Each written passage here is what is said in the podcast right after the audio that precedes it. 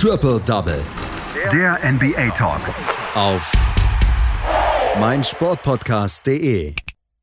Es ist Tag eins nach dem großen Trade zwischen den Houston Rockets und den Brooklyn Nets. Und es ist Tag eins, nachdem James Harden sich zu einem anderen Team genölt hat. So kann man es, glaube ich, ausdrucken.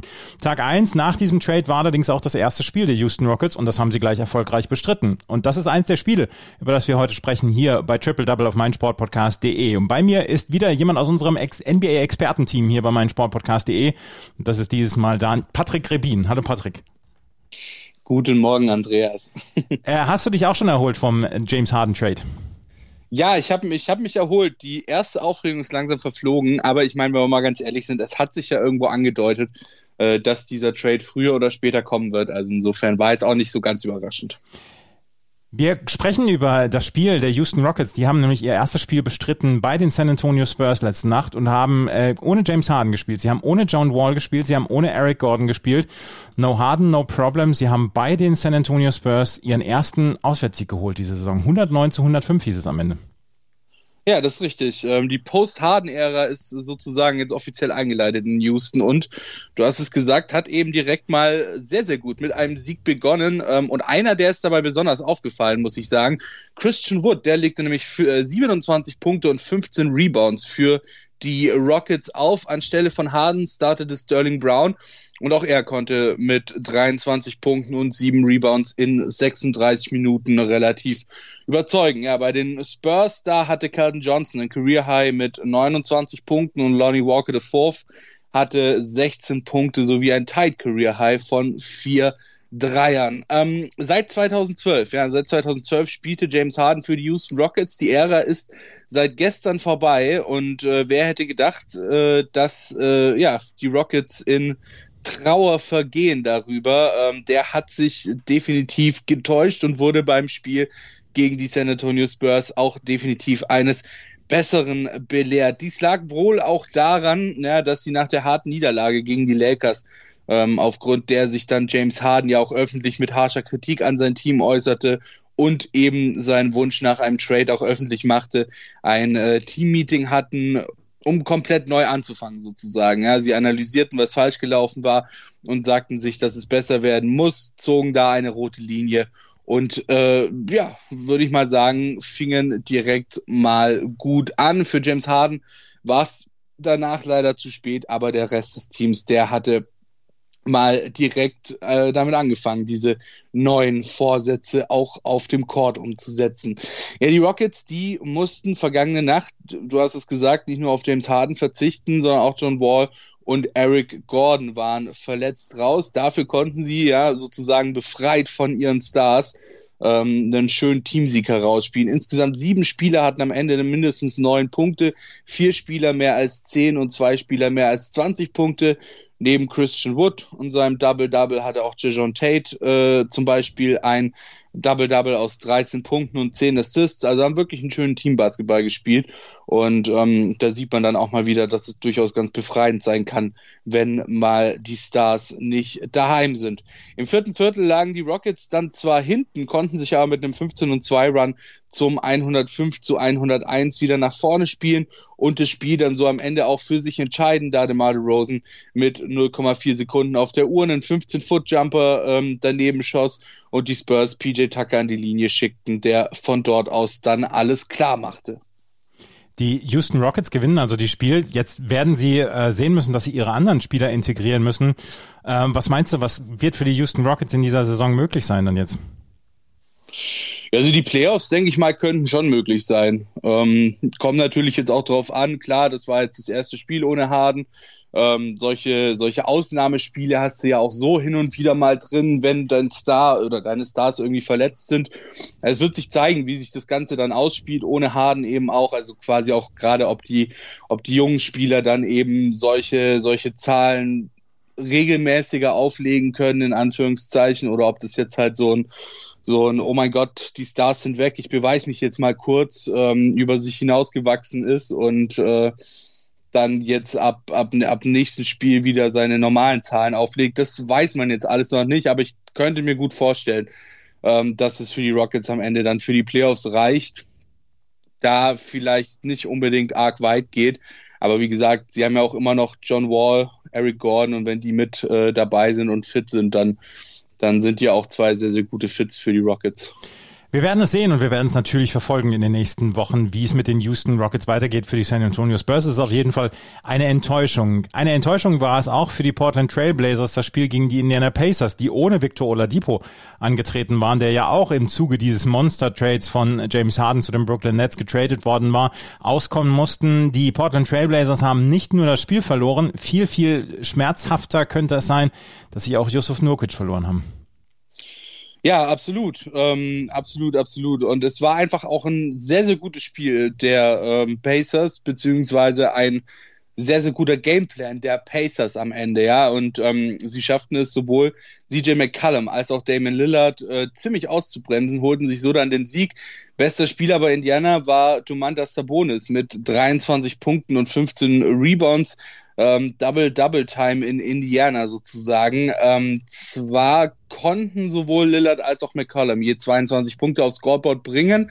Das reichte aber nicht gegen stark aufspielende Pacers und 22 Punkte für Lillard und McCollum äh, ist jetzt auch nicht unbedingt das Beste, was man hier von ihnen gesehen hat. Deswegen ist da dieser Gameplan eben ähm, gerade diese beiden Spieler auszubremsen äh, wirklich sehr, sehr gut aufgegangen für die Indiana Pacers. Ähm, neben 23 Punkten von Sabonis hatten sie auch noch 25 von Malcolm Brockton, äh, 16 von Doug McDermott und jeweils 11 von Miles Turner und Justin Holiday. Also auch hier ähm, eine sehr, sehr schöne Teamleistung, auch trotz dieser herausstechenden Leistungen von Sabonis und Brockton.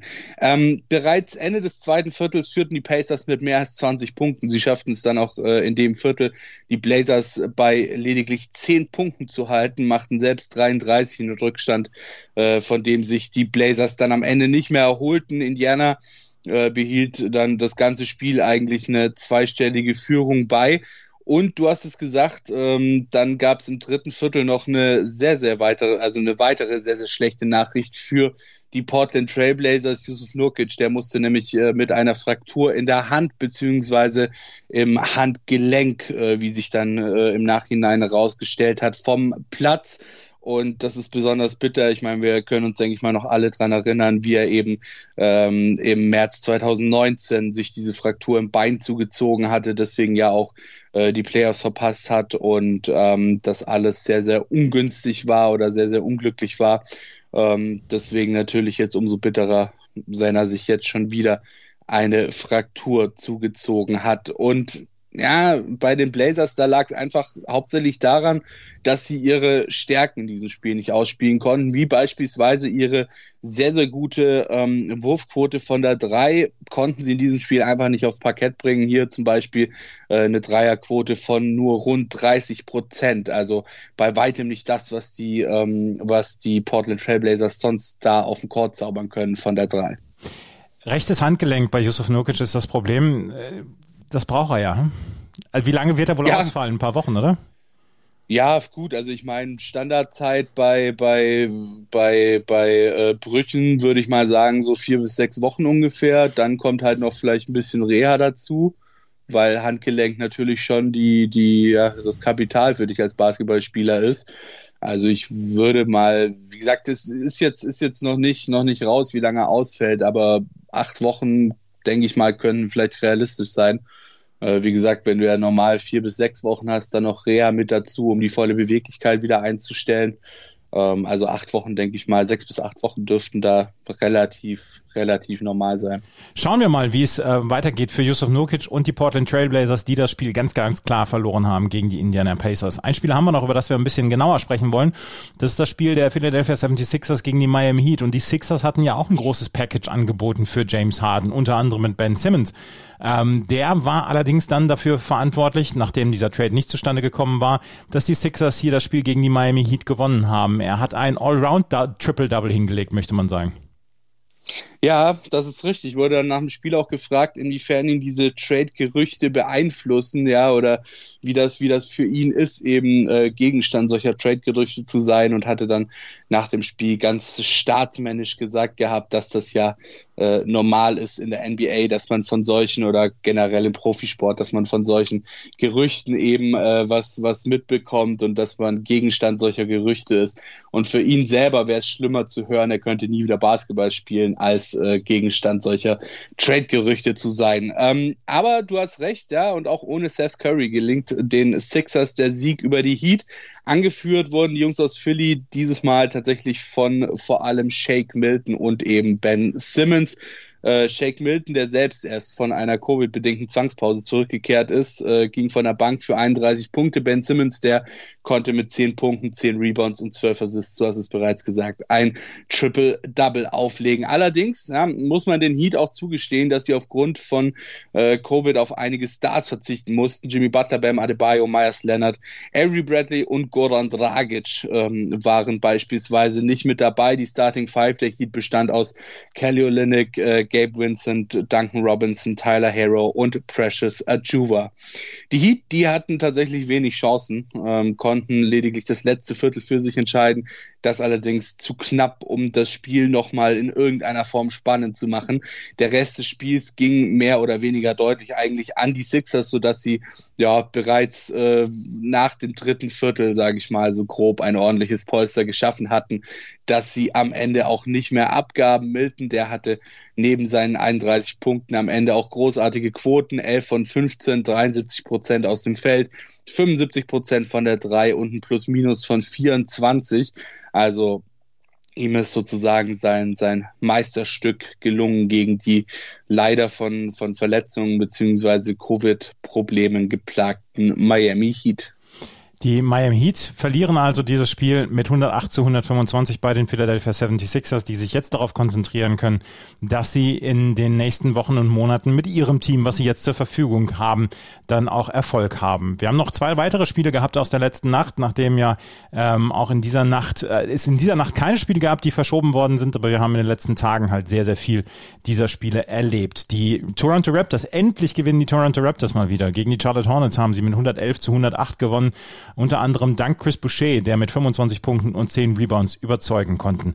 Die Denver Nuggets haben gegen die Golden State Warriors mit 114 zu 104 gewonnen und da hat Nikola Jokic eine Show abgezogen. 23 Punkte, 14 Rebounds, 10 Assists für den Center der Denver Nuggets, er mit einem Triple-Double. Das waren die Spiele aus der letzten Nacht. Das war das letzte werktägliche Update hier von Triple-Double über die NBA-Ergebnisse aus der letzten Nacht. Und das war Patrick Rebin mit seinen Einschätzungen. Danke, Patrick.